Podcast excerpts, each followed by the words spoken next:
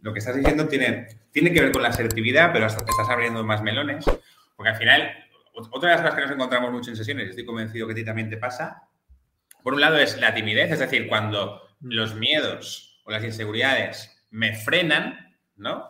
Y de alguna manera renuncio a vivir experiencias que me molaría vivir, pero la vergüenza o el miedo me están haciendo, que de alguna manera siempre tiene que ver con la exigencia, ¿no? Con la expectativa de como tiene mm. que salir bien y no sé si va a salir bien, prefiero no hacerlo, ¿no? Entonces ahí tienes que trabajar la autoestima, tienes que trabajar muchas creencias, etcétera.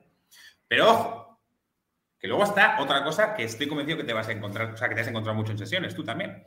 Y es cuando alguien me dice, es que en grupo no estoy cómodo. Es que a mí me mola más estar en mi casa leyendo un libro y a mí me agota tener que ser simpático con 10 personas. Y dices, hostia, tronco, es que igual tenemos que empezar a definir si estamos hablando con una persona tímida o con una persona que igual que hay gente alta y hay gente bajita, o igual que hay gente rubia y gente morena, igual este tío en concreto es un tío que disfruta más o que le genera más energía, más satisfacción estar centrado en cosas que tienen que ver con la concentración, con la reflexión, con el estudio, mm. Que las relaciones sociales masivas. Es decir, quizás es una persona introvertida y está de puta madre, porque puede ser muy introvertido y no ser tímido. Y al mismo tiempo puede ser muy extrovertido y ser tímido, y que es, verdad que esa, esa, mezcla es la más complicada, ¿no? Porque siempre mm. estás mirando el, la tarta desde el, ¿no? Voy a hacer una metáfora rarísima. La tarta que está en el horno de una casa de una señora y tú no estás en la casa, estás en el jardín desde fuera y ves que hay una tarta en el horno. dices, yo quiero esa tarta. No conozco a esta familia, no puedo venir aquí a comer tarta. ¿Vale? Ese sería lo vendido que es ¿Vale? ¿Se, entiende? Sí, creo que la he pillado, sí. Esto, que, esto último que has dicho, Álvaro, me, ha hecho pensar en, en cómo muchas veces también eh, como que se... Hay, hay, connotaciones negativas con la introversión, ¿no? Como que tener un estilo más introvertido con mm, disfrutar pues, de determinadas actividades, más autoobservación, más estar a mi aire con un libro, etcétera, etcétera, muchas veces también se vende como algo, como algo incluso negativo, ¿no? Como que ser eh, introvertido es malo o es una desventaja en el mundo de hoy en día y se echan pues más flores a extrovertidos. Venga, ¿cómo sacar a, la luz tu, extroversión, etcétera, etcétera? Y cuando, como tú has dicho, es que no tiene nada de malo tener un estilo más introvertido. Es una cuestión de a lo mejor ser consciente de cuáles son tus necesidades en ese momento. Y, oye, está de puta madre ser consciente de que, oye, pues es que me agobio en grupos muy grandes o estar ahí hablando mucho con gente y tal, no sé cuánto, pues yo hasta cierto punto guay, pero mm, yo me saturo si llego hasta cierto punto. Y eso está muy bien saberlo. Sí, sí. no, sé hasta qué punto la sociedad demanda una cosa o favorece otra cosa. Mm. Sí que es cierto que al final todo lo que implique renunciar a experiencias mm. es, es triste, ¿no? Para la persona, ¿no? En ese sentido, es que más justo antes de colgarte estaba en una sesión hablando con un chico sobre eh, si Ronaldinho, ¿te gusta el fútbol? Mm, estoy muy perdido con fútbol, pero prueba a ver. ¿Ronaldinho te Sí, sí, sí, sí, sí, sí. Cuando tú y yo teníamos 14, 15 años, había un tío que hacía... Era, muy divertido de ver, ¿vale? Yo me imaginaba pensando, Ronaldinho diciendo, hostia, es que yo soy muy bueno metiendo goles y haciendo filigranas y regateando pero soy muy malo de central. Entonces, me imagino a Ronaldinho, que era un dios del fútbol, como muy frustrado ¿no? en su casa, llorando amargamente, porque no era un buen central, porque no sabía mm. pegar patadas a los buenos. ¿no?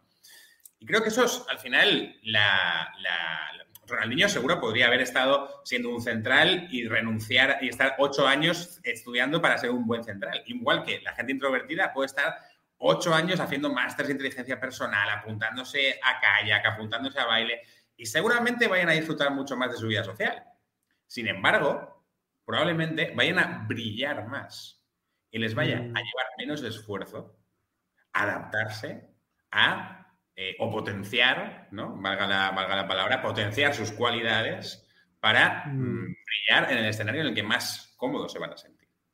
Si yo, soy un payaso, creo que ya ha quedado claro en estos 15 minutos, eh, me dedico a obligarme a no hacer bromas, me dedico a intentar entrar en lo normativo, pues muy probablemente lo pueda conseguir. Pero es que me va, a, suponer a mí un esfuerzo muy grande y al mismo tiempo voy a dejar de brillar con las cosas que en principio yo valoro positivamente, que probablemente muchas otras. Pero esa es la cuestión. ¿Por qué me estoy exigiendo brillar en algo en lo que mm, no tengo eh, eh, especialmente desarrollado eh, de una manera adaptativa y funcional mis atributos, ¿no? Eso no significa que no haya que aprender. Aprende, no dejes de vivir ninguna experiencia, pero no te pidas ser alto si mides unos 60. Disfruta de medir unos 60 y haz todo lo posible mm, por brillar mide unos 60.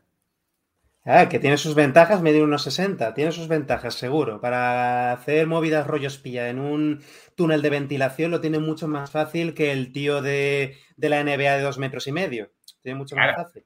Claro, no, y creo que, creo que de verdad nuestras aptitudes, eh, creo que si somos conscientes de cuáles son y le dedicamos tiempo a conocernos y a preguntarnos cómo podemos brillar y a esforzarnos en brillar, eh, con la persona que realmente somos, creo que se llega mucho más lejos que mm. haciendo esos, esos sobreesfuerzos en convertirnos en alguien que no somos. Totalmente, totalmente, ¿no? Que muchas veces, claro, cuando a lo mejor depende de dónde vengan a lo mejor nuestros modelos mentales, nuestros referentes, ¿no? Pero a lo mejor tenemos unos referentes en cuanto a mm, yo quiero ser o debería ser como esta persona porque esto es lo guay, ¿no? Hay, que ser alto, ¿no? Como bien dice, hay que ser alto. La gente alta mola y es mejor que la gente bajita, ¿no? Y a lo mejor yo me esfuerzo mucho en, en ser alto y eso, ¿qué trae a mi vida eso? Aparte de que no lo voy a conseguir, probablemente, o igual lo consigo si, yo qué sé, me acabaré poniendo plataformas, pero eso me puede reportar tanta ansiedad, tanta tensión en mi día a día. Luego la frustración de perderme ciertas cosas, porque claro, también me estoy alejando de, como tú decías, de esas cosas que me hacen brillar, esas cosas que a lo mejor son mis preferencias, mis, mis fortalezas, eh, ¿vale? Mis fortalezas, determinadas habilidades en las que yo me siento muy cómodo y que de verdad que pueden funcionar muy bien para aquello que yo quiero, porque ¿qué es lo que yo quiero? Pues me gustaría mm, sentirme con más confianza en determinadas situaciones sociales o me gustaría caerle más simpático a determinadas personas y tal. Ok, necesitas ser alto para llegar a. Necesitas... Eh, ¿Te está gustando este episodio? Hazte fan desde el botón apoyar del podcast de Nivos. Elige tu aportación y podrás escuchar este y el resto de sus episodios extra. Además, ayudarás a su productor a seguir creando contenido con la misma pasión y dedicación.